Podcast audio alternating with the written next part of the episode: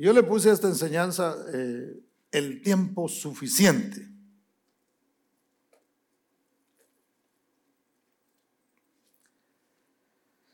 Y vamos a ver qué es lo que Dios tiene para nosotros esta mañana. ¿Cuántos están contentos, hermano?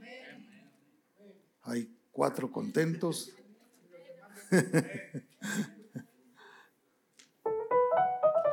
Deuteronomio 1, 5 al 8. Ahí está el código también si deseas escanearlo y seguir la enseñanza.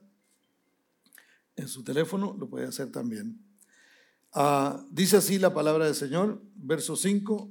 De este lado del Jordán, en tierra de Moab, resolvió Moisés declarar esta ley diciendo, Jehová nuestro Dios nos habló en Horeb diciendo, habéis estado bastante tiempo en este monte. Volveos e id al monte del Amorreo y a todas sus comarcas en la Arabá, en el, en el monte, en los valles, en el Negev y junto a la costa del mar, a la tierra del Cananeo y al Líbano, hasta el gran río, el río Éufrates. Mirad, yo os he entregado la tierra. Entrad y poseed la tierra que Jehová juró a vuestros padres, Abraham, Isaac y Jacob, que les daría a ellos y a su descendencia después de ellos. Inclinamos nuestro rostro y hacemos una oración. Padre, en el nombre de Cristo Jesús, una vez más, Señor, nos acercamos a ti para sentarnos, oh Dios de la gloria, a tus pies, bendito Señor y recibir, oh Dios de la gloria, de ti la enseñanza.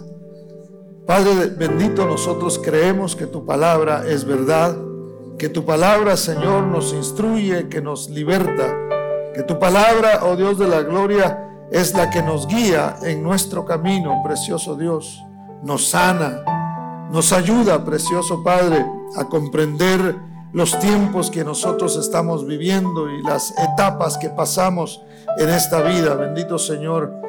Y abre una puerta, oh Dios de la gloria, para que nosotros podamos caminar y seguir, oh Dios de la gloria, en este camino precioso de tu Evangelio. En el nombre bendito de Cristo Jesús, te damos gracias, precioso Señor, y te pedimos que tú hables a nuestros corazones y nos recuerdes aquellas cosas que ya sabemos, bendito Señor, para que podamos salir de este lugar fortalecidos por tus promesas por tu palabra, bendito Dios, alimentados. En el nombre bendito de Cristo Jesús.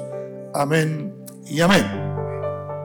Estamos a unos pocos días de terminar este, este año, mis hermanos, se acaba ya en menos de, dos semanas. Y, pues cuando llegamos a este punto de, cada año de pronto, por decirlo así, eh, entendemos que se termina una, una era corta de pronto, de un año, y está a punto de comenzar otra. Eso nos ayuda a nosotros para llegar a un tiempo de evaluación y un tiempo de proyección. A veces nosotros nos proyectamos, pero no evaluamos, ¿verdad? Ah, y este año voy a hacer esto, y este año sí voy a, voy a comenzar a hacer esto, y este año voy a eh, quitarme esta maña, y este año sí voy a dejar esto que me atormenta, y este año sí voy a hacer las cosas diferentes, pero eh, regularmente no hacemos una evaluación de cómo estuvo el, el año que ya pasó, qué cosas de pronto en nuestra vida necesitan cambiar qué cosas en nuestra vida necesitan eh, algún tipo de arreglo. Ahora, este texto es apropiado para este momento porque el pueblo de Israel se encontraba, mis hermanos, a punto de comenzar una nueva era. Se encontraba a punto de entrar en la tierra que Dios les había prometido. Recordemos que ya habían estado un poco más de 30 años ellos alrededor de una montaña por ahí en el desierto habían estado dando vueltas ellos y habían eh, estado ahí y el Señor había permitido que ellos se quedaran por ese tiempo dando vueltas. Usted y yo, la mayoría de pronto conocemos la historia. Eh, fueron enviados 12 personas a espiar la tierra que el Señor les había prometido 30 años antes Y cuando entraron ahí estos doce, diez, la mayoría de ellos vinieron con un resultado negativo de lo que ellos habían visto. Es decir, eh, ellos fueron y observaron que había gigantes y vieron que sí había bendición, pero realmente también habían cosas que eran contrarias. Entonces ellos regresaron y el reporte de ellos fue, no se puede. No estamos a punto de entrar en otra era, pero lo que nos espera es demasiado fuerte. Creo que no vamos a lograr conquistar esa tierra, dijeron diez de ellos.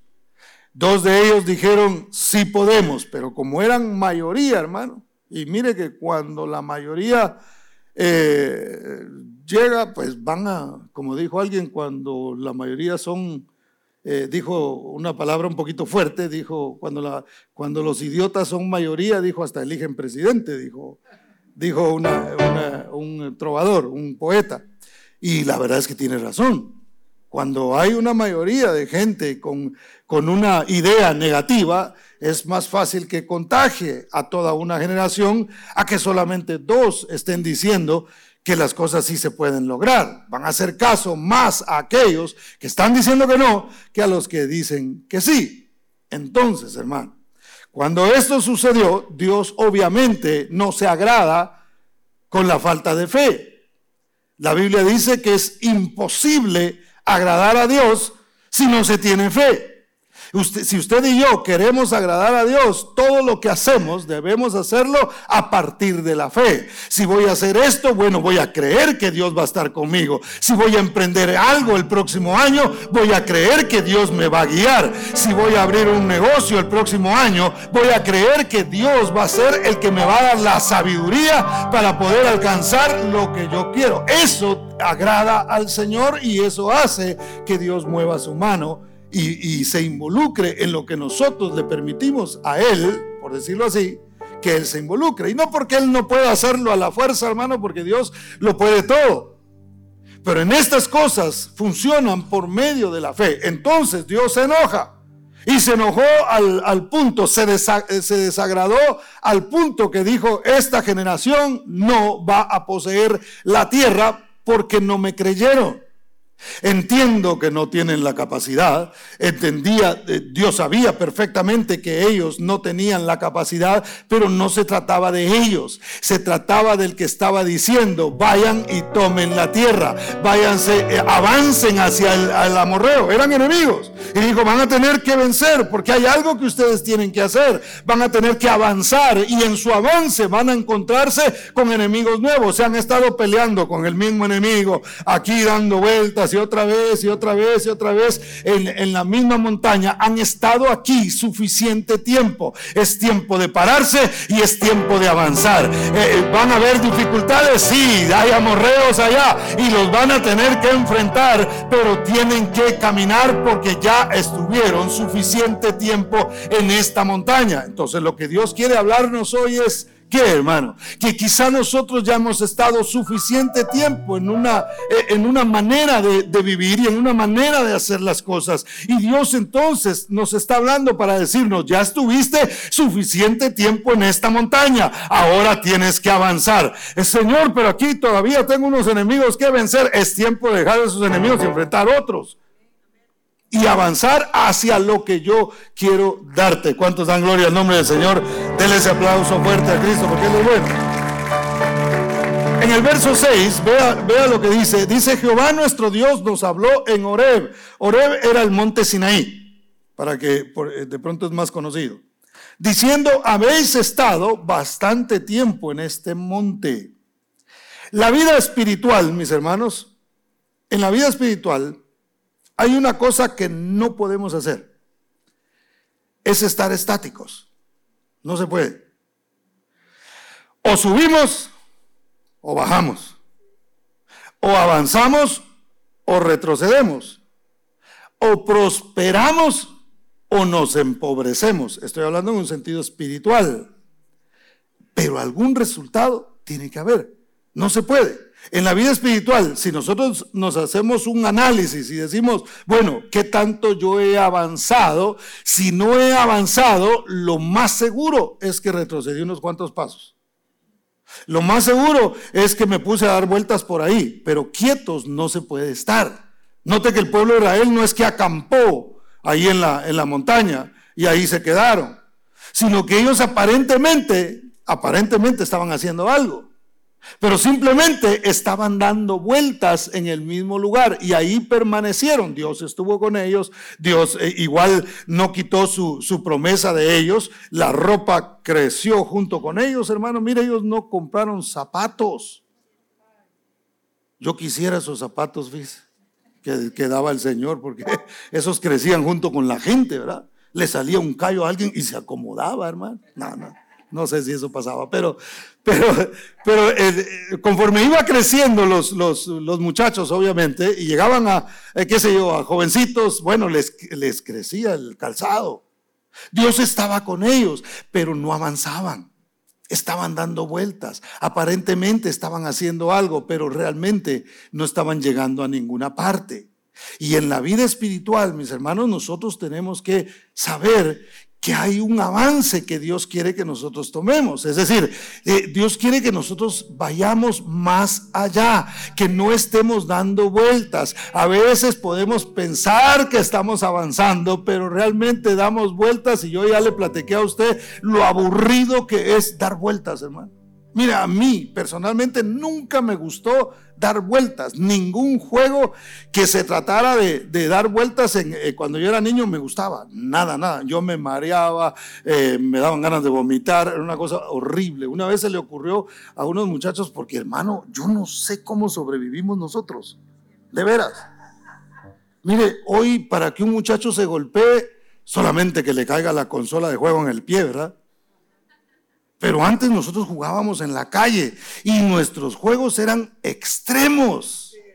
Yo vivía en una, en una, eh, en una calle donde la casa nuestra es la última. Ya no hay más. Ahí ya, ya lo que hay es una bajada y pasa una carretera ahí abajo. Pero entonces había una bajada que en ese tiempo ni siquiera estaba asfaltada. Cuando llovía eso se hacía unos hoyos y una cosa horrible ahí, hermano. Y nosotros una vez, no sé a quién se le ocurrió esa idea, nos conseguimos un tonel, un, tambo grande, no sé cómo se llaman en, cada país, un tambo, y bueno, un cuchumbo, como dirían por, ahí en, otro lado. Entonces nos subíamos en, esa cosa, nos metíamos alguien adentro, así, y luego lo dejaban ir, hermano. ¿Cómo frenaba uno? Solo por la misericordia de Dios. Se ponían un montón así como a esperar, pero le tenían miedo. Y cuando veían, lo veían pasar y poco a poco lo iban tocando así para que empezara a bajar la, la velocidad. Una vez me subí yo. Y fue la única. Yo dije, no, estos están locos.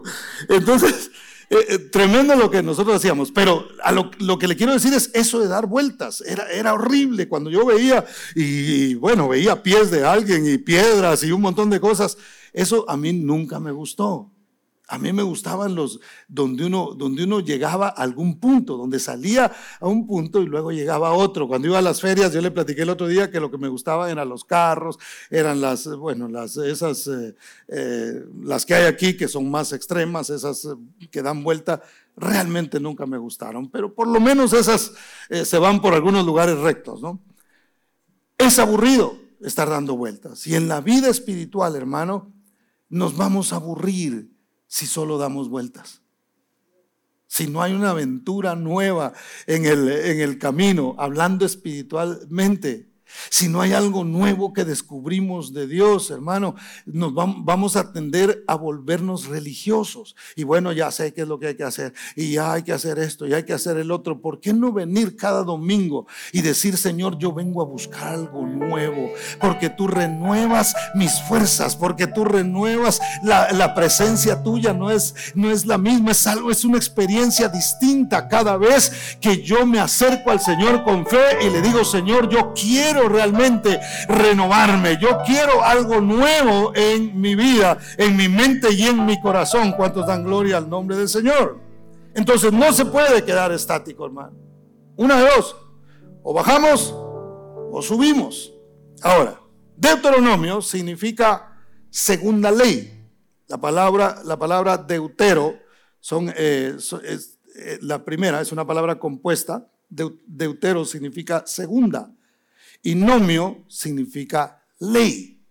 Ahora, ¿qué es, lo que, ¿qué es lo que pasa en Deuteronomio? Si usted lee detenidamente, se da cuenta que es una, eh, es una repetición de lo que Dios ya había dicho. La ley no solamente se dicta en, eh, un, eh, en Éxodo, en, en Levítico, sino que también se vuelve a repetir en Deuteronomio. Eso nos habla a nosotros de la importancia que hay en que Dios nos repita a nosotros lo que ya sabemos. Por eso es que usted escucha los mismos versos, por eso es que usted lee los mismos versos de la Biblia, por eso es que usted una y otra vez, la Biblia sigue siendo la misma. Es más, sigue siendo el libro de mayor venta en el mundo, hermano. Mire, aunque algunos la quieran anular, aunque algunos no crean en ella, aunque algunos digan que simplemente la escribieron hombres, ha sobrevivido a gobiernos que han querido destruirla y ha continuado y se sigue vendiendo y sigue siendo, una vez más, el libro más vendido en el mundo. ¿Por qué? Porque a través de la repetición es que nosotros aprendemos. ¿Cómo aprendió usted a, leer? Mi, mi mamá me ama, mi mamá me mima. Repitiendo, ya iban a seguir, ¿verdad? Ah, todavía se acuerda, imagínense. Tremendo, ¿verdad? Lo que uno aprende de niño no se le olvida nunca. Eh, entonces, hay una necesidad de que Dios nos repita las cosas para que nosotros podamos enfrentar la nueva era, hermano. El nuevo año que viene. Ya no nos quedemos en el mismo lugar. Ya no demos vueltas. Es tiempo de avanzar, es tiempo de decir, ya estuve suficiente tiempo con esta amargura en mi corazón, es tiempo de soltarlo. Ya estuve demasiado tiempo con este mismo estilo de vida, ya es tiempo de cambiarlo, es tiempo de moverse. Este enemigo ya tiene que ser vencido y ya tengo que irme hacia adelante y quizá voy a enfrentar otros, pero en todo Dios promete nunca dejarnos a nosotros. Las montañas, mis hermanos, como figura, juegan un papel importante en nuestra vida espiritual. ¿Por qué? Porque a veces subimos y a veces bajamos. Ahora, la primera, es decir, subir es más difícil que bajar. ¿Se ha fijado usted en eso? Siempre, ¿verdad? De hecho, eh, es lógico eh, y normal. Físicamente, si usted trata de subir una montaña, pues va a ser más difícil que bajarla. Va a ser un poquito, igual es peligroso uno y el otro, pero es más difícil. Entonces, a veces nosotros estamos arriba y a veces nos tocará caminar por abajo. Lo importante de esto es que avancemos, que vayamos más allá que no nos quedemos dando vueltas en un solo lugar. Por eso es que Dios hoy dice, ya estuviste el tiempo suficiente en esta montaña. Y eso le dijo Dios a través de Moisés al pueblo de Israel, ya estuvieron bastante tiempo en esta montaña. Y él mismo los había dejado ahí, pero él les dijo, ya es tiempo. Y esa es la voz que hoy tenemos que escuchar, hermano. Quizá tú dices, hay algo en mí que ya llevo no desde el 2023, sino ya llevo quizá desde el 90 y algo, y ahí lo traigo, y ahí llevo con él, y año tras año, y digo que voy a hacer el cambio, y digo que voy a hacer otra cosa, y digo que este año eh, va a ser diferente, y empiezo a ver que sigo arrastrando con el mismo asunto. Yo les decía a ustedes que la razón, la semana pasada mencioné eso, que la razón por la que no me gustaban a mí los caballitos, entre, entre eso de que era dar vuelta, ¿verdad? Y que era así y daba vuelta, era que miraba las mismas caras todo el tiempo. La misma, eh, y el mismo árbol y el mismo, y, estaba viendo lo mismo, y nada que ver con las caras, ¿eh? Aquí, aquí nos vemos todo el tiempo los mismos. Era a mí, eh, le estoy poniendo mi ejemplo. No me, no me gustaba a mí el hecho de estar, de estar eh, en lo mismo todo, todo el tiempo. Era aburrido, era cansado, no es, era placentero estar en un mismo sitio. Entonces, ¿qué tenemos que hacer, hermano? O crecemos o disminuimos. ¿Qué debemos hacer para crecer? Hay que crecer espiritualmente. Físicamente ya la mayoría de los que estamos aquí, hermano, no nos, ya de plano, ¿verdad? Por más que usted busque recetas, no le puede añadir nada a su estatura, ya está ahí. Creo que ahora hay una operación donde les tiran los, los huesos, pero no se la recomiendo, ¿eh? No voy a hacer. Entonces, ¿qué debemos hacer? Hay que crecer. Lo primero que debemos hacer, según la enseñanza que yo le traigo hoy, seguir la verdad. Efesios capítulo 4 y verso 15. Véalo conmigo, por favor.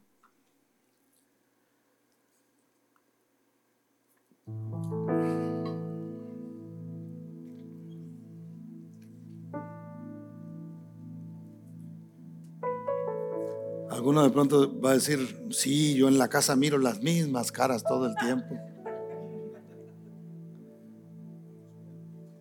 Entonces no hay que cambiar a la persona, hay que cambiar la cara.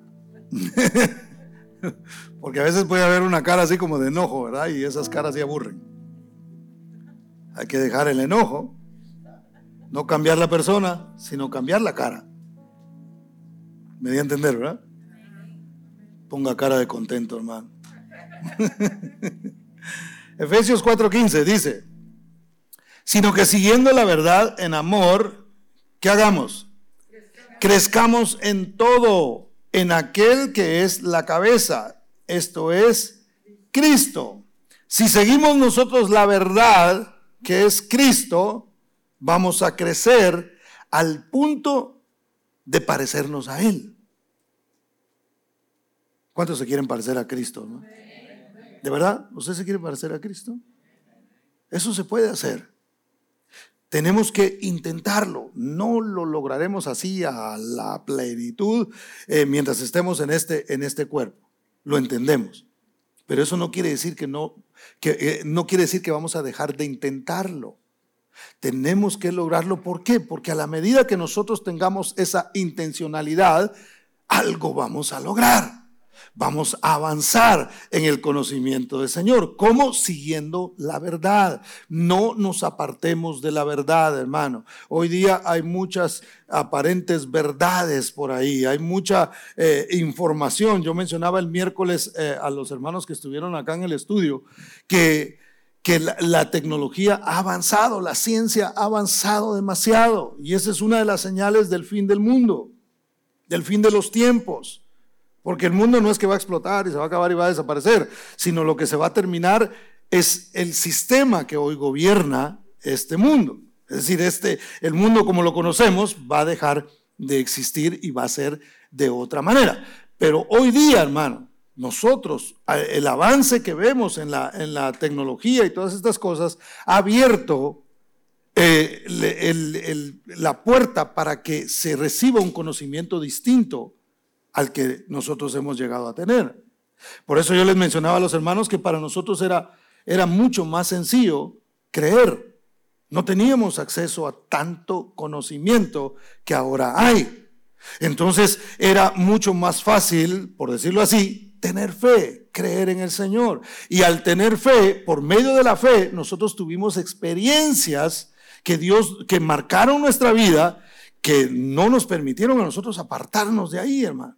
Yo les he comentado sobre mi testimonio. Yo tuve experiencias con el Señor muy joven, a los 12 años. Yo tuve una experiencia con el Señor. Marcó mi vida al punto que aun cuando yo me alejé de la iglesia, seguía creyendo que, que quién era Dios y que Cristo era el único salvador que yo podía tener. Yo sabía que pertenecía a Dios aunque estaba lejos. Yo sabía que lo que estaba haciendo y la manera que estaba viviendo no era la correcta porque no era lo que Dios había determinado para mí. Yo lo tenía bien claro, hermano. Es más, hasta guardaba en mi corazón la esperanza de un día volver a la iglesia. La mantenía ahí. ¿Por qué? Porque tuvimos esa experiencia. Hoy día eh, es bien difícil. Porque explicarle a un muchacho que Dios es real, y, peor ahora, hermano, que, le dicen, no, mira, si no se prueba con esto, eh, entonces no, no existe. Y ustedes tienen un, eh, a veces veo en redes sociales gente que, hace comentarios en contra de Dios, y ustedes tienen un amigo imaginario, y ustedes hacen, pues ese amigo imaginario a mí me cambió la vida, hermano. Porque para tener fe se necesita imaginación. Y no es una imaginación de crearme yo una imagen de Dios, sino que yo a fuerza tengo que usar mi imaginación. Si usted piensa en el cielo, por ejemplo, y no tiene imaginación, no va a haber nada. ¿Me a entender? Usted tiene que imaginarse algo, por lo menos eh, conforme a lo que la Biblia le dicta. Y usted dice, más o menos, eh, como que logro yo eh, visualizar algo, aunque no sea exactamente lo que realmente es. ¿Sí me a entender? Entonces tenemos que, usar la imaginación, pero hemos visto la mano de Dios en nuestra vida, porque nadie que no exista puede cambiar la vida de otra persona. Pero aquel que tocó nuestras vidas el día que decidimos creer en Él y, y aprendimos aquel verso que dice, bienaventurados los que no vieron, pero creyeron. Y entonces hemos visto los efectos, así como no se puede ver el aire, pero se puede ver sus efectos, hermano. Si hay un huracán, nadie dice, bueno, ahí está el huracán porque se mira, aquí lo puedo agarrar yo, nadie lo puede agarrar. Lo que mira son sus efectos. Las palmeras que se hacen para un lado y para el otro, los rótulos que empiezan a volar y dice, aquí hay un huracán. Entonces en la vida nuestra, donde se va a notar Dios, es como empiezan a volar los escombros de nuestra, de nuestra alma, hermano y cómo empieza Dios a limpiar nuestro, nuestro corazón y a quitarnos la amargura y a quitarnos la tristeza, a quitarnos la depresión. Entonces no es simplemente un amigo imaginario, es el Dios invisible. Y Cristo es la imagen del Dios invisible que tiene que ser plasmada en nuestros corazones para que otros vean que Cristo es real. La única manera en que la gente puede saber si Cristo es real o no es a través de usted y a través de mí. Porque si la gente puede ver a Dios actuando en nosotros y a través de nosotros, entonces eso trae fe. A veces podemos decir, ah, no, hermano, hay que tener compasión por la gente. Pues entonces demostrémoslo. Vayamos y, y ayudemos a los que tienen necesidad. Seamos una iglesia que realmente ayuda y bendice a otros. Entonces la gente dice, Dios es real. ¿Y cómo lo sabes? Es que usó a aquella persona para venir a ayudarme a mí. Me demostraron el amor no solamente con palabras, sino que están haciendo algo que hizo la diferencia en mí. ¿Sí me voy a entender? Bueno, entonces hay que seguir la verdad. Hay que seguir a Cristo para parecernos a Cristo. Dios hablaba en un tiempo, nunca se manifestó eh, eh, tal y como Él es a ningún hombre porque lo hubieran fulminado. Pero cuando Cristo vino, hermano, Dios se manifestó en carne y vino a mostrar el amor que tiene para con cada uno de nosotros. ¿En qué? En que dio su vida. Él, él había dicho que nos que, amaba, hermano, que nos amaba, que él amaba a su pueblo y no solamente lo dijo, sino que lo demostró. Vino a este mundo y murió en la cruz del Calvario para mostrarnos hasta dónde estaba dispuesto a ir con tal de conquistar nuestros corazones, hermano. ¿Cómo no hemos de amarle nosotros? si Él nos amó primero. Eso es lo que dice la palabra del Señor. Con amor eterno te he amado, por tanto te prolongué mi misericordia. Dios nos amó y demostró que nos ama. ¿Cuántos dicen amén? Entonces hay que parecerse a Cristo en eso. Hay que desear, siguiente, hay que desear la palabra de Dios, hermano. Primera de Pedro, capítulo 2 y verso 2. Y a mí me gustó como dice la, la, nueva versión internacional, esta versión de la Biblia dice, dice así, deseen con ansias la leche pura de la palabra. La Reina Valera dice la, la, leche no adulterada, dice. Dice pura de la palabra. ¿Como qué? Como niños recién nacidos Así por medio de ella crecerán en su salvación. Nadie puede creer espiritualmente si no desea la palabra de Dios. Mire, yo entiendo que algunos, y voy a decir esto con todo respeto, yo entiendo que algunos de pronto tienen trabajos pesados. Ha habido gente que viene a la iglesia, hermano, y se vino del trabajo y trabajó toda la noche. Yo entiendo. Digo para que no vaya a juzgar a nadie en lo que voy a decir. Pero si a mí me da sueño cada, cada, cada prédica que hay, hermano, yo tengo un problema. No sé si me voy a entender. Porque yo tengo que anhelar, tengo que desear. Y miren la, la analogía que utiliza. Dice como niños recién nacidos. ¿Cuántos tienen hijos aquí? ¿Ok? ¿Se acuerda cuando, cuando estaban chiquitos? Y les daba hambre. Uy, hermano, los míos tenían una costumbre que les temblaba la, la barbilla. Cuando lloraban, y les hacía así, y eso quería decir que ya tenían hambre y estaban así como tensos, y era una cosa terrible y nada les podía detener ni parar de llorar hasta que se les daba la leche. Si nota cómo hay que desear la palabra, ¿O le explico? No es que usted diga, ay, voy a ir una mi predica. A ver qué tal. Ay, voy a leer un mi versículo así para que no diga. Para quedar bien con el jefe. Porque él pide que hay que, hay que leer, ¿verdad? No, no es así. Es desear. Es que te tiemble la barbilla por recibir alimento de la palabra de Dios. Eso es lo que Él está diciendo. Eso es lo que la palabra del Señor nos está enseñando. Hay que anhelarla, hermano. Hay que decir, no, yo no puedo, no, eh, no, puedo aguantar más. Yo necesito oír algo de la palabra de Dios. Necesito leer algo de la Biblia. Necesito ah, algo que Dios me diga. Yo necesito de la palabra de Dios. Hay gente a veces que se pone hambrienta por otras cosas, hermano. Y no por Dios. Mira, hay personas que les, les encanta oír palabra de hombre. Usted ha visto los, eh, las reuniones de, algunos eh, motivadores que son famosos. Hay uno en particular eh, que es uno de los que más está funcionando en este tiempo. Daniel creo que se llama. Por cierto, tiene bases cristianas. medio raro su mensaje, pero, pero supuestamente él tiene bases cristianas. Es lo que él ha, ha mencionado. Pero hermanos, se llena.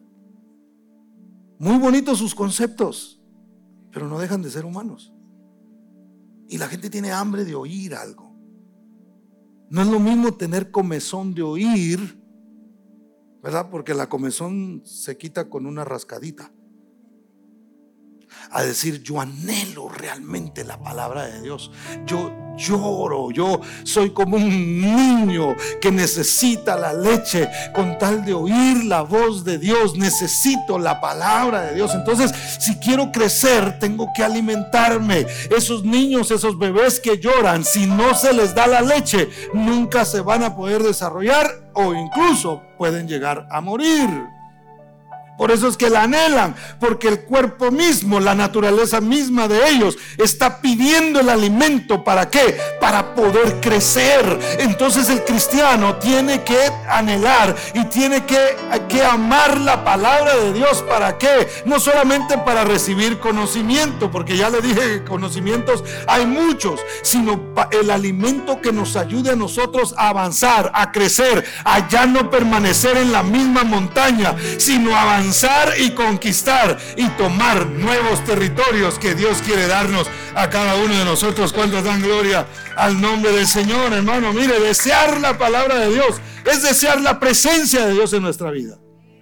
Porque a veces pensamos que la presencia de Dios es solamente lo que sentimos emocionalmente. Y eso también, Dios se manifiesta de esa manera y nos toca. Qué rico es eso, ¿verdad? Pero no es solamente eso. ¿Cómo podemos hacer Fíjese, aquí usted viene, levanta sus manos, adora al Señor. Algunos a veces lloramos. A veces nos estremecemos porque sentimos que la gloria de Dios está en medio de la, adoración. Dios se manifiesta. Pero ¿cómo puedo hacer yo para que la presencia de Dios siempre vaya conmigo y nunca se quite? Porque Dios se manifestaba en el Sinaí cuando Moisés subía, ¿sí o no? Y había unas manifestaciones tremendas, ese, ese monte temblaba. Pero cuando Moisés caminaba junto con el pueblo, no era que iba temblando la tierra cada vez que él caminaba. ¿Me voy a entender? Pero el Señor le dijo, mira, ahí mi ángel irá contigo, pero yo no voy a ir. Y Moisés le dice algo que todos nosotros deberíamos de decir. Señor, si tu presencia no ha de ir con nosotros, no nos saques de aquí. No queremos dar un paso sin tu presencia. Queremos que tú vayas con nosotros donde quiera que nosotros vayamos. Entonces, hermano, ¿cómo lo hacemos? Cuando en nosotros habita la palabra de Dios, es como si Dios está con nosotros en todo momento. Porque cuando usted va con alguien, por ejemplo, y usted sabe que esa persona allí va, entonces usted, si tiene una duda sobre algo y sabe que esa persona le puede resolver, usted le pregunta y le responde. ¿Estamos de acuerdo con eso? ¿Ok? Entonces, ¿cómo puedo yo tener a Dios caminando conmigo todo el tiempo, hermano? A través de la palabra de Dios. Porque si yo tengo una duda, ¿con qué Dios me la responde, hermano? Ah, con que traiga un profeta y venga, no, pero la necesito cuando voy manejando. La necesito cuando estoy caminando. Es la palabra de Dios que debe abundar, que debe habitar en abundancia en nuestros corazones. Eso es caminar en presencia de Dios en todo momento. ¿Cuántos dicen gloria a Dios? ¿Cuántos pueden darle un aplauso fuerte al Señor, hermano? Mire, anhele, anhelemos la presencia de Dios, anhelando la palabra. Me encantó algo que vi esta, esta semana en, en internet eh, es una, una, página que eh, obviamente cristiana, que explica ciertas, ciertas, eh, ciertas cosas de la Biblia. Y, mencionaban que en el Medio Oriente existe un, un ciervo, un venado, que cuando no encuentra agua, comienza como una especie de grito desesperado pero lo que a mí me llama la atención es que la sensación de él, de este, de este venado, no es simplemente quiero agua, quiero agua, sino que es una sensación de muerte. Entonces, él siente, él presiente que se va a morir si no logra encontrar agua. Entonces su grito es un grito de muerte.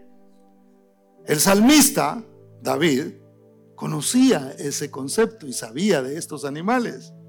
Entonces escribe y dice, como el siervo brama por las corrientes de las aguas, así clama por ti, oh Dios, el alma mía.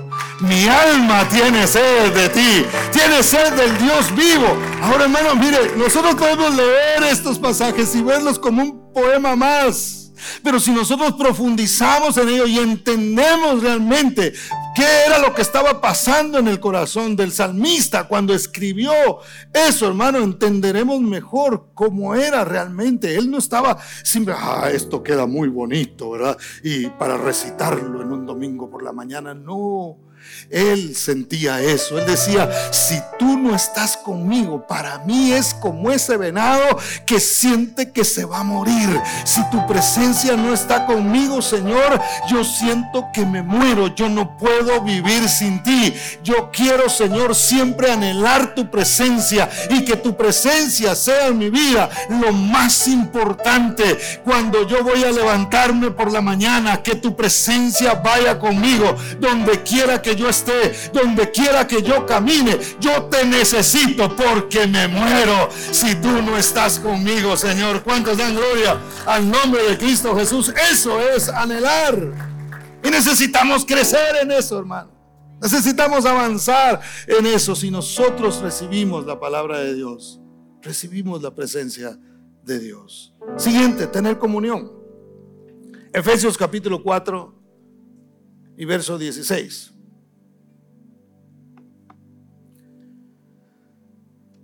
Dice así, de quien todo el cuerpo, bien concertado y unido entre sí por todas las coyunturas, que se ayudan mutuamente según la actividad propia de cada miembro, recibe su crecimiento para ir edificándose como en amor. Ahora, ¿a qué se refiere esto, hermanos? Mire, el verso 15, que fue el que leímos al principio, que dice, eh, eh, siguiendo la verdad, siendo que si, sino que siguiendo la verdad en amor, crezcamos en todo en aquel que es la cabeza, esto es Cristo. Si lo conectamos con el 16, dice, de quien todo el cuerpo, bien concertado y unido entre sí por todas las coyunturas, que se ayudan mutuamente según la actividad propia de cada miembro, recibe su crecimiento para ir edificándose en amor. Ahora, ¿de qué le quiero hablar? ¿O qué le quiero recalcar? La importancia de la congregación. Mire, si Dios, si, si Dios no hubiera querido que nosotros nos congregáramos, la Biblia no diría que hay que congregarse. De hecho, la palabra dice, y no dejando de congregarse como algunos tienen por costumbre. Alguien enseñó esa, esa parte hace muchos años que yo escuché y decía, no, la costumbre es, no hay, que, no hay que, por simple costumbre, no hay que reunirse. No, no está diciendo eso.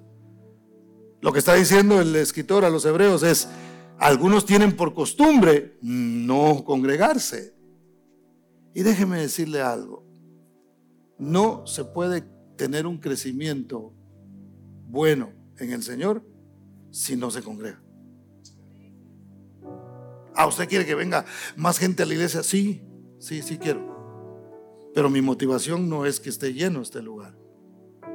Mi motivación es que todos crezcamos. Porque usted me ayuda a crecer.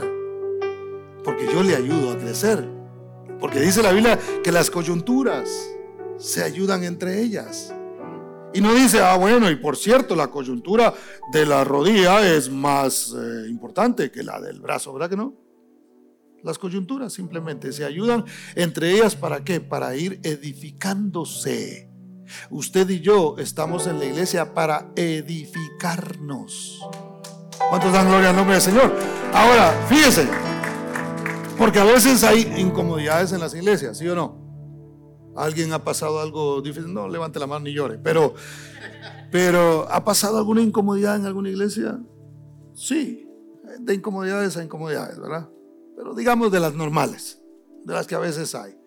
Por ahí un hermano que no le cayó muy bien, que es medio pesadón o pesadona. Ah, por ahí un chisme que se levantó. Porque hay, ¿verdad? Somos humanos y y cometemos errores. Ahora, aún cosas, hermano, que suceden cuando nosotros entendemos que estamos para edificarnos, comprendemos que aún esas cosas deben darme una enseñanza a mí. Alguien me preguntaba esta, esta semana, eh, ¿por qué pasan cosas feas a veces en la vida de uno? Porque me decía esta persona, porque yo salgo de una y cuando siento ya estoy en otra. Entonces yo le explicaba, lo que pasa es de que tú tienes que aprender de cada situación. Vas a pasar por, un, por una situación de alegría, bueno, ¿qué vas a aprender de eso, de eso bueno que te sucedió? Ahora te pasa algo negativo, ¿qué vas a aprender de esa situación negativa? ¿Cómo vas a crecer? ¿Cómo te, va, ¿Cómo te va a ir mejor después que hayas pasado? ¿Y qué cosas vas a evitar para no volver a caer en lo mismo? ¿Me voy a entender?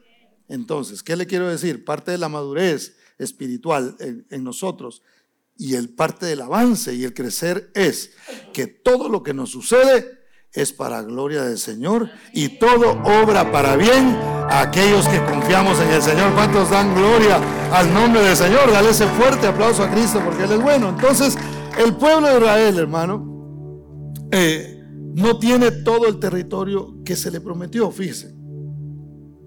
De hecho, yo lo mencioné en una ocasión, pero lo voy a repetir por aquellos que no estuvieron. ¿Usted sabe cuánto territorio tiene Israel realmente de lo que Dios le prometió? Cuando usted mira todo lo que Dios le dijo eh, desde Abraham, todo lo que les iba a dar, y aún a Moisés, cuando usted mide con el mapa que hoy ocupa Israel, realmente es un 10% de todo el territorio que debería de ser de ellos. De hecho, por, los conflictos y por la guerra y todo esto, eh, no la actual, pero unas anteriores, porque a cada rato tienen guerra, eh, en una ocasión hubo uno que, que, llegó y les dijo, les vamos a ceder, eh, no me recuerdo qué porcentaje, pero total se iba a quedar como con un 5% Israel. Si paramos la guerra, si dejamos el conflicto, nos vamos a quedar nosotros solo con este pedacito de tierra y ustedes agarren lo demás, pero ya, ya paren la guerra. Y obviamente no quisieron porque lo que estos pueblos ah, eh, buscan realmente es la desaparición total de Israel. Pero bueno, ese es otro tema. El asunto es que si Dios ha dado una promesa, el pueblo de Israel no tiene lo que Dios le prometió. ¿Qué es lo que, ¿Cómo se, se, se aplica eso a nuestras vidas, hermano? Dios nos ha dado promesas a nosotros. Y a veces no tenemos realmente todo lo que Dios nos ha prometido porque nosotros nos hemos quedado dando vueltas, porque nos enamoramos de la montaña del monte Oreb, nos, nos enamoramos del monte Sinaí y nos quedamos ahí alrededor dando vueltas y dando vueltas y bueno, sí, ya llegó el domingo, voy a la iglesia, me regreso a la casa, sigo, el otro día voy a trabajar y bueno, si tengo tiempo voy el miércoles y no, no, y, y empezamos nosotros a crear una especie de rutina religiosa en lugar de ser gente que ama la palabra y que ama la presencia de Dios, como lo mencionamos hace un momento. Entonces nosotros tenemos que, que, que ir más allá, porque en nosotros está el Espíritu Santo, hermano. Y el Espíritu de Dios nos guía a nosotros a dónde? Hacia toda verdad. Y la verdad, dice la palabra del Señor, os libertará. Entonces, hermanos, si hay algo que te ha estado oprimiendo, si tú crees a la verdad de Dios, el Espíritu de Dios mora en tu vida y te da la victoria sobre cualquier circunstancia, sobre cualquier enemigo que se levante en contra tuya. Cuando digo enemigo me refiero a enemigos espirituales. Tu ánimo puede ser un enemigo, tu carne es un enemigo y ese lo carga siempre contigo. Y a veces hay que luchar en contra de esas cosas, hermano, y Dios quiere darnos a nosotros la victoria. Quiere que conquistes más tierra.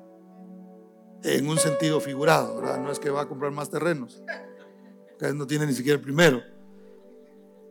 No es, no es literal esto, pero sí conquistar territorios en lo espiritual ya pasar de ciertas cosas, hermano, que ya no deberían existir en nosotros.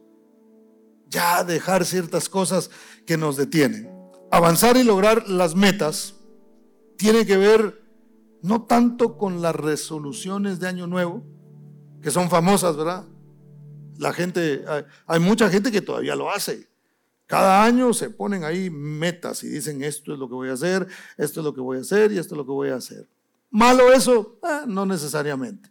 Pero no se trata de las resoluciones que yo hago, sino más bien en creer en las resoluciones que Dios tiene para nosotros. Porque sabía usted que Dios ha resuelto cosas para nosotros. El pueblo de Israel no tiene toda esa tierra, no porque Dios haya faltado a sus promesas. Dios dijo, ahí está, es para ti. Yo ya dije que esto es lo que voy a hacer. Yo ya dije que te voy a bendecir. A mí me encanta cómo Dios le dijo a Jacob, hermano. Porque Dios le dijo a Jacob, yo no te voy a dejar hasta que haga contigo lo que dije que iba a hacer. Y eso nos debe llenar a nosotros de esperanza, porque Dios no te va a dejar hasta que haga contigo lo que Él ha determinado, hasta que cumpla las promesas. Pero entonces nosotros tenemos que salir de ahí. Si Dios está diciendo, mire que Dios no los traspuso, no agarró al pueblo de Israel y dijo, ya mucho estar en esta montaña, a ver, vénganse para acá, y los puso en otro lado, hermano. No, les dijo, hey, ya pasaron mucho tiempo acá, ya estuvieron demasiado tiempo en esta montaña levántense, caminen, avancen, vayan y enfrenten al amorreo. Es tiempo de enfrentar tus temores. Es tiempo de enfrentar a enemigos que han estado ahí ocultos, hermano. Y que quizá has estado luchando solo. Es tiempo de decir, ahora voy a salir a la batalla y voy a conquistar esa tierra porque me pertenece a mí. Quizá hay un enfriamiento en tu vida. Es tiempo de levantarte. Has estado mucho tiempo frío. Has dejado de servir a Dios solamente porque en algún lado no te fue bien y te hicieron algún daño. Es tiempo de levantarse y decir, yo voy a dejar esta montaña y voy a caminar hacia el frente. Dios me llamó y Dios no ha quitado su llamado de mí. Dios me sacó de las tinieblas a su luz admirable para que yo anuncie sus virtudes y eso es realmente lo que voy hacer. Entonces, ¿de qué se trata empezar y enfrentar este nuevo año que viene, hermano? De manera eh, victoriosa no de mis resoluciones. Y yo prometo hacer esto. Y yo ahora voy a. Y ahora sí, el diablo que se prepare porque lo voy a agarrar de la cola. Y yo voy a lograr esto. Y, estas son las cosas que voy a hacer. Más bien creamos a lo que Dios ha determinado. Y mire, le voy a mencionar solamente algunas promesas que Dios nos da. Número uno, Dios promete instruirnos, enseñarnos y guiarnos. Vaya conmigo a Salmo 32, 8. Salmo 32, 8. Mientras el piano suena. Ahí está.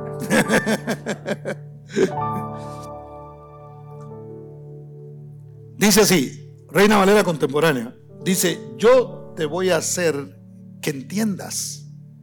Qué bonito eso.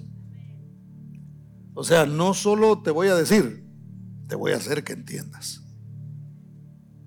Te voy a dar entendimiento. Y luego dice, voy a enseñarte el camino que debes seguir. ¿Cuántos quieren que Dios les enseñe el camino que deben seguir? Y no voy a quitarte los ojos de encima. Mire qué bonito. No te voy a perder de vista. Me encanta porque hay diferentes escuelas que Dios utiliza, ¿verdad? Hay la escuela de la tormenta. En las tormentas se aprende, hermano. Miren, no es lo mismo que usted vaya navegando en una, en una lancha y de repente se suelte una tormenta. Eh, yo no sé si, a alguien le ha, pasado eso. Eh, si uno no tiene experiencia y uno no sabe, uno va a aprender algunas cosas ahí no sin aflicción. Porque estar en, algún lago, en algún, eh, eh, qué sé yo, en el mar, eh, cuando se levanta una, una, tormenta, hermano, eso es terrible. Cuando fuimos a Tabasco, nos subimos en una, convencimos, no habían lanchas de esas de turistas. Y un amigo mío que es aventadísimo, vio un, un pescador que andaba por ahí y le dijo, oye, danos una vuelta en la, en la, en la lancha. Y era un brazo del mar, era como un canal. Y nos subió ahí, hermano. ¿Y cuál chaleco ni qué nada? Y de repente se empezó a poner bien oscuro. Gracias a Dios no se soltó un viento tan, tan fuerte, pero empezó a llover un poco. Y yo comencé a afligirme, ¿verdad? porque se veía, se veía una, una cosa negra así, de, de, que venía una tormenta. Y yo así como que, ya, que se acabe el paseo. De esta manera no está ni tan bueno. Cuando uno y el, pescador, ah, sí. A, ver ¿qué, qué, otro día vienen, dijo, y los llevo allá en alta mar. Dijo, no, gracias, le dije, oh, estamos bien así. Sin chaleco, sin nada, más. Entonces, alguien que no tiene experiencia se va a afligir.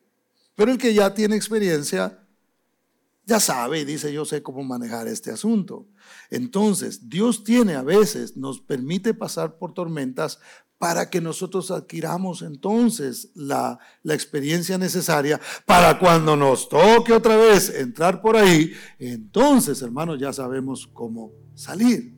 A veces Dios permite que pasemos por desiertos y eso también aflige. Un día me fui, a, mire, a mí me ha pasado de todo, ¿verdad? Para todo le tengo una, una historia. Me fui a caminar allá por, por Red Rock y, me fui todo caminando. Cuando iba de regreso yo tenía de referencia la, la calle que pasa ahí enfrente. Pero al no conocer bien, hermano, uno se pone a dar vueltas. Y me tomó, creo que me tomó como una hora. Y se veía la carretera, pero por más que yo trataba de, cuando sentía ya estaba en otro lado y, el carro estaba por, hermano, perdido. Entonces, estar en un desierto también trae aflicción a nuestras vidas. Pero Dios quiere enseñarnos, Dios quiere mostrarnos, Dios quiere que nosotros seamos como esos venados, que cuando sienten que ya la cosa está difícil, entonces saben lo que necesitan. Viva, presencia de Dios, palabra de Dios es lo que nosotros necesitamos en cualquier momento. Pero también en el santuario Dios nos enseña. Y en el santuario es la forma más cómoda de aprender. Es la que menos, pero... Y es en la que es tan cómoda que a veces nos dormimos, ¿verdad? Pero esa es la más cómoda. Nos sentamos, escuchamos la palabra de Dios. Esta toma, toma fe y decir, ok, yo recibo, esto me va a servir a mí. Esto lo aprendo para más adelante. Mire, yo no, no vengo a darle un sermón más de domingo. Yo vengo con una intención de inyectarle fe a usted y a mí, como Dios lo ha hecho ya, ya me ha ministrado a mí a través de esto. Yo vengo a inyectarle fe. ¿Por qué? Porque usted lo va a necesitar.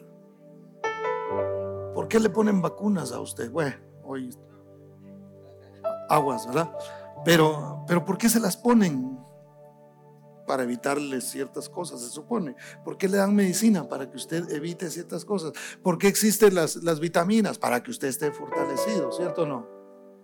Entonces, para eso es la palabra de Dios, para eso es aprender en el santuario.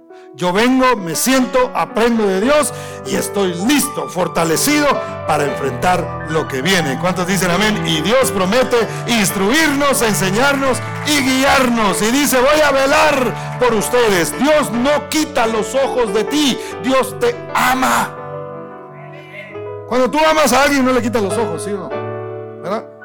Todavía miras a tu esposa, hermano, que ya llevas tres años de casado, que algunos rápido los vuelan para otro lado. ¿Amas a tu esposa? Gloria, eso, así debe ser ese amén. Esposa, amas a tu esposo y lo admiras todavía. Ese amén se oye así como para...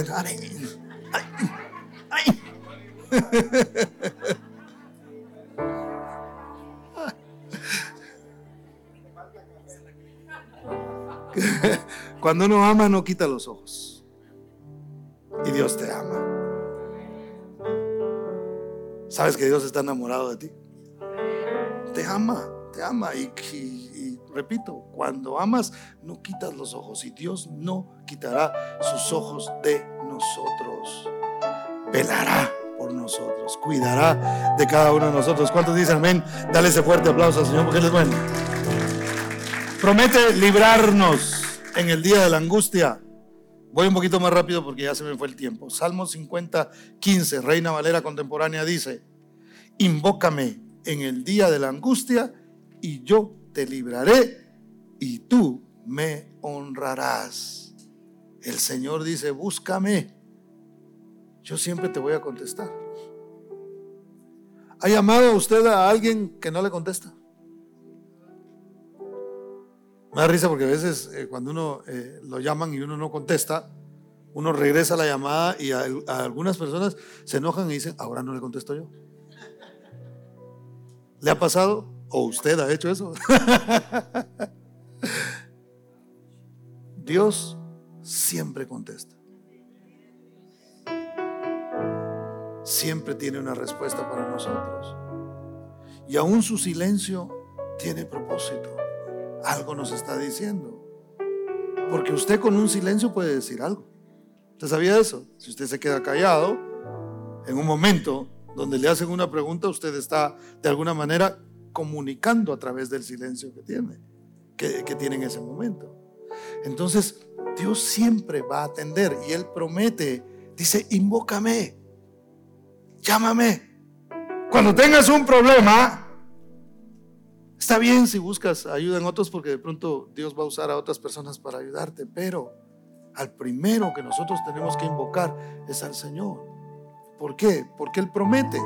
Entonces en el próximo año, hermano, vamos a pasar quizá por momentos donde vamos a necesitar que Dios nos libre.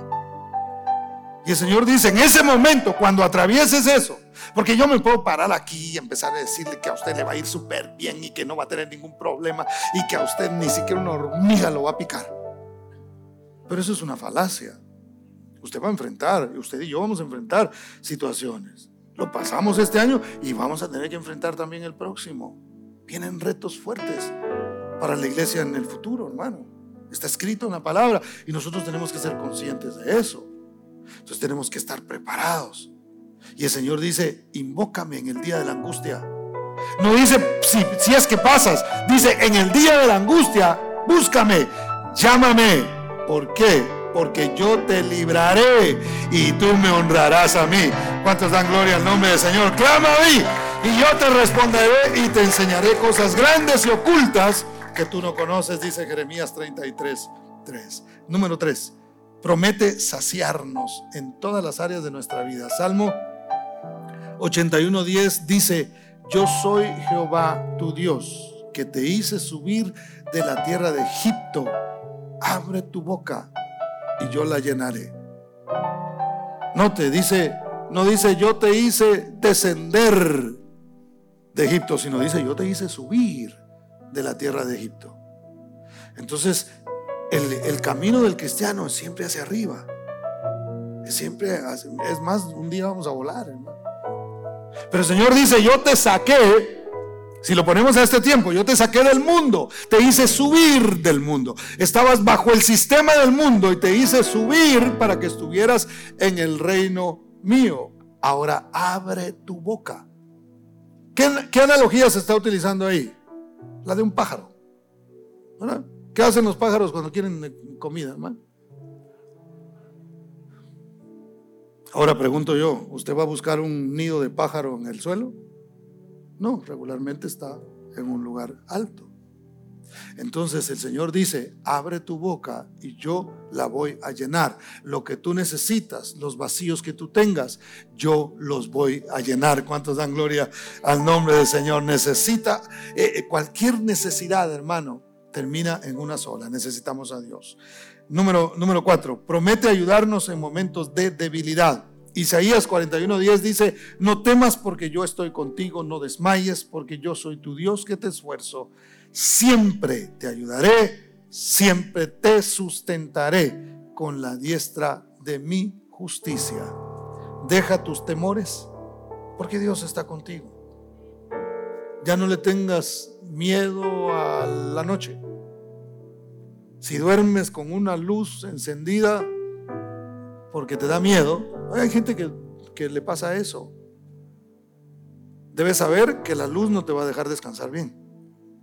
Y eso lo dicen los médicos. ¿eh? Las luces no dejan descansar bien. No puedes tener una luz que te está pegando y aunque estás durmiendo, realmente tu cuerpo no descansa bien. Mejor pon tu confianza en el Señor. Y Señor, en paz me acostaré y así mismo dormiré porque solo tú me haces vivir confiado. ¿Cuántos dicen amén? Número 5. Promete librarnos del pasado. Isaías 43, 18 y 19. A veces estamos detenidos, hermano, por nuestro pasado, pero mire lo que dice. No os acordéis de las cosas pasadas, ni traigáis a memoria las cosas antiguas He aquí yo hago cosa nueva. ¿Alguien le está sirviendo esto? He aquí yo hago cosa nueva. Pronto saldrá a luz. No la conoceréis. Otra vez abriré camino en el desierto y ríos en soledad. Cuando tú empieces a bramar como brama el siervo, entonces Dios hará aparecer un río y siempre habrá entonces provisión para nosotros. Tenemos que dejar ya el pasado atrás, hermano. Ya las cosas que quedaron, ya, ya las cosas viejas pasaron y todas están siendo hechas nuevas y Dios quiere que entres a este nuevo año no arrastrando las mismas cosas, sino esperando lo nuevo que Dios trae para tu vida. ¿Cuántos dicen amén? Número 6, nunca dejarnos.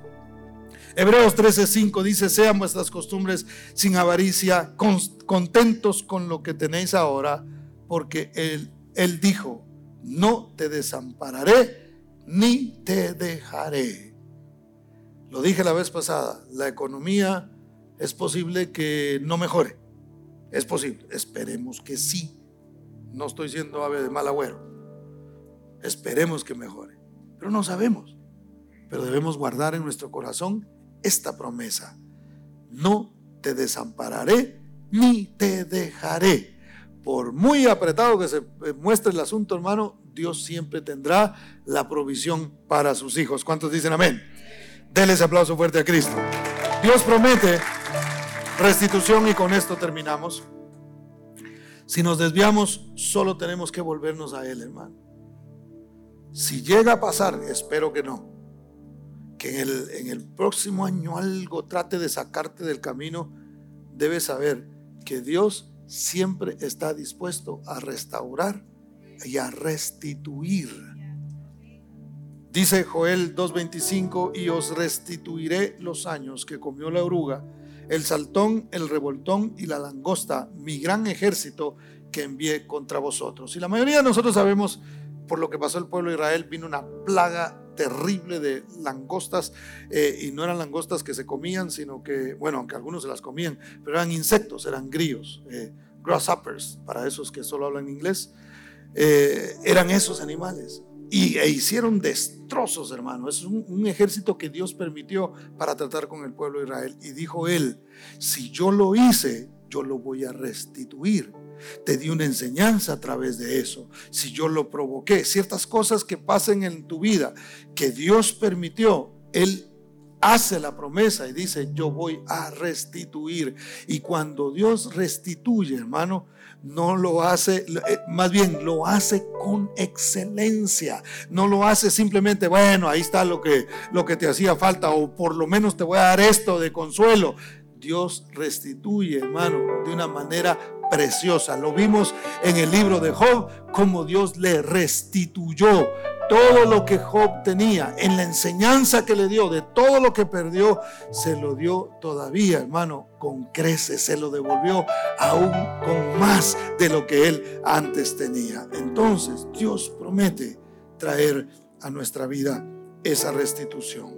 Avancemos, no nos quedemos en el mismo lugar, crezcamos este 2024 que sea un año de bendición de Dios para nuestras vidas. Y cuando digo bendición, me refiero a lo espiritual.